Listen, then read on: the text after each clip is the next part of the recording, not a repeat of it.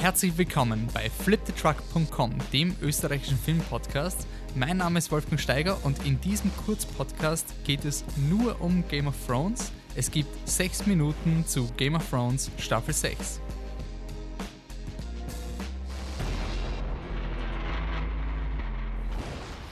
Ja, ich heiße euch herzlich willkommen zu diesem, dieser speziellen Podcast-Serie. Es wird genau zehn Episoden geben. Für jede Game of Thrones-Folge sechs Minuten für Staffel 6. Und danach wird es noch einen zusammenfassenden Podcast über die gesamte Staffel 6 geben. Es soll hier gleich von Anfang an gesagt werden, äh, Spoilerwarnung für Game of Thrones Staffeln 1 bis 5 sowie alle Folgen, die rausgekommen sind. Bei den Büchern werde ich mich versuchen zurückzuhalten, damit da keine Spoiler sind, auch wenn die Serie langsam die Bücher überholt. Ähm, aber ich bin generell sehr begeistert von Game of Thrones, da es wirklich eine sehr soziale Serie ist. Es ist sehr viel Diskussion, es ist sehr viel Spekulation und da eignet sich auch wirklich gut dieses Podcast-Format, dass man gemeinsam, dass man darüber diskutiert, dass man fragt, was glaubt ihr, was glauben wir, dass man spekuliert und einfach jede Woche schaut, hat sich das jetzt bewahrheit oder hat es nicht. Und als kleines Selbstlimit, damit man nicht zu viel schwafelt, habe ich mir die sechs Minuten aufgelegt. Ähm, das sind reine Redezeit, wo ich über die Folge äh, reden werde. Oder je nachdem, wann ich schaffe, irgendwie den Patrick äh, mit fürs Mikro zu bekommen, dann werden wir vielleicht ein bisschen mehr als sechs Minuten haben. Ähm, und alles danach endet das Programm, außer ihr schickt uns eure Theorien, eure Impressionen oder sowas weiter. Das heißt, ihr bestimmt, wird diese Folge sehr kurz und knackig oder wird sie länger, werden Theorien vorgelesen und Spekulationen. Dann beginnen wir mit Staffel 6, Folge 1, The Red Woman. Gut, die Zeit läuft. Es ist die erste Staffel Game of Thrones, wo wir beginnen, die Bücher zu überholen. Wir sind jetzt wirklich in Uncharted Territory und es fühlt, fühlt sich unglaublich cool an. Die Folge war sehr, sehr gut inszeniert, ähm, hat wirklich viel Spaß gemacht, war sehr spannend und war auch eher in meinen Augen eine Folge 10 als eine Folge 1. Es sind hier sehr viele Handlungen ähm, beendet worden, die in Staffel, Staffel 5 äh, im Cliffhanger geendet haben. Und ich glaube wirklich, dass sie dem George R. R. Martin, die, die Serienautoren, wirklich noch so diesen, ähm, diese Möglichkeit gegeben haben. Wir spoilern es nicht, wenn du das sechste Buch vor Staffel 6 rausbringst, aber jetzt sind wir wirklich im Spoilergebiet. Es geht weiter. Jon Snow ist natürlich tot. Klar, Zwinker, Zwinker. Wer es glaubt, wird selig. Und auch generell sonst fühlt sich die äh, Serie wirklich sehr fokussiert an. Ähm, besonders positiv muss ich hervorheben die Szene in Dorn, in der Doran Martell ähm, beseitigt wurde von den Sand Snakes. Ähm, es tut sich etwas und Dorn scheint in den Krieg zu ziehen gegen King's Landing. Und ich bin ehrlich gesagt wirklich sehr froh, weil ich habe jetzt wirklich Angst gehabt, dass sie da jetzt so herumgurken und wieder einen Waffenstillstand machen und wieder so ein, ja, wir haben eure Tochter getötet, Entschuldigung, wir haben die Elaria eh exekutiert, bleiben wir noch im, im Peace Treaty. Und es ist ganz was anderes als im Buch, das kann man dann in einem anderen Podcast, wenn man mehr Zeit hat, wirklich diskutieren. Aber ich finde es wirklich interessant, weil ähm, der Dorian Martell jetzt in dieser Interpretation wirklich eine Person war, die gegen Krieg war. Und es war halt wirklich sehr traurig, dass er dann von, von populistischen ähm, Leuten ja, ausgehebelt wurde und sozusagen ja die Rache dann doch Überhand bekommen hat. Generell finde ich die Interpretation von der Elaria Sand jetzt sehr interessant. Sie ist jemand, der jetzt den die Linie zwischen Gerechtigkeit und Rache weit überschritten hat. Es geht ihr hier nicht mehr um Oberyn eindeutig. Das ist einfach nur mehr Rache und Hass. Und ich glaube schon wirklich, dass das zeigen soll, dass diese, dieser Rachetrieb einfach wirklich zu nichts Positivem führen kann.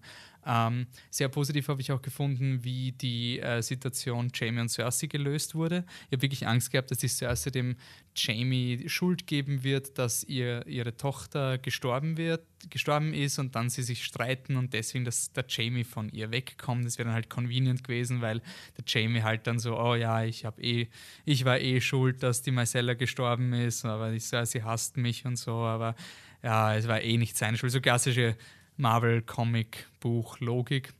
Und ich finde es froh, dass sie noch ähm, zusammenhalten. Ich glaube, es wird zu einem Bruch kommen, aber ich habe es gut gefunden, dass es nicht so ein externer Grund noch war. Bin neugierig, wie es da weitergeht.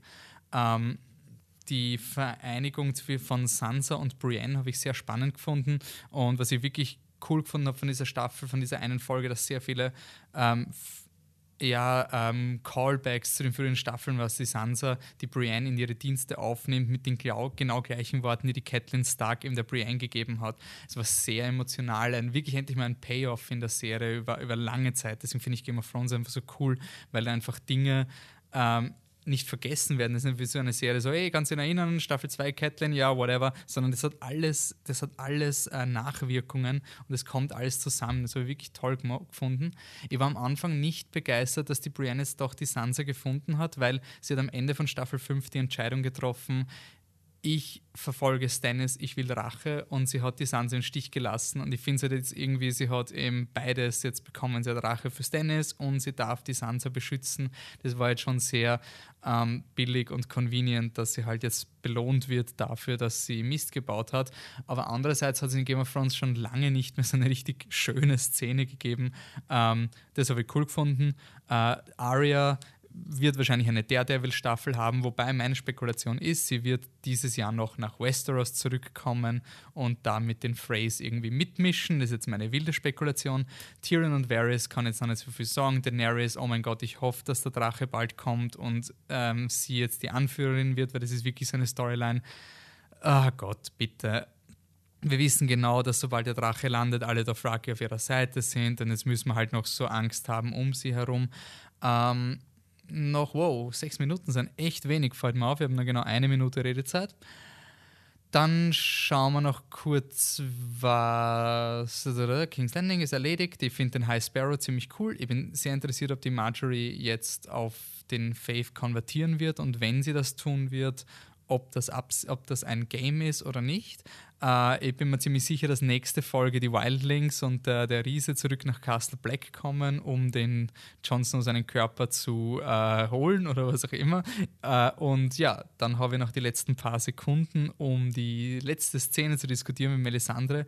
Ich habe sie wunder, wunderschön gruselig gefunden. Es war eine Mischung aus, aus Grusel, aus Ekel und wirklich Mitleid. Ich habe das wirklich interessant gefunden. Melisandre ist so diese Person, die du, du hast, weil sie die Shireen tötet und anzündet. Und die Serie, die Sendung dann so understated zu beenden und sie so verwundbar zu zeigen, das habe ich wirklich interessant gefunden. Auch die Parallele mit Cersei, die über verwesende Kadaver redet und dann enden wir mit einem quasi noch uralten Geschöpf, was halt unter der Oberfläche ganz anders ausschaut und sehr gruselig ist. Wow, da ist mir die ganze Zeit runtergelaufen.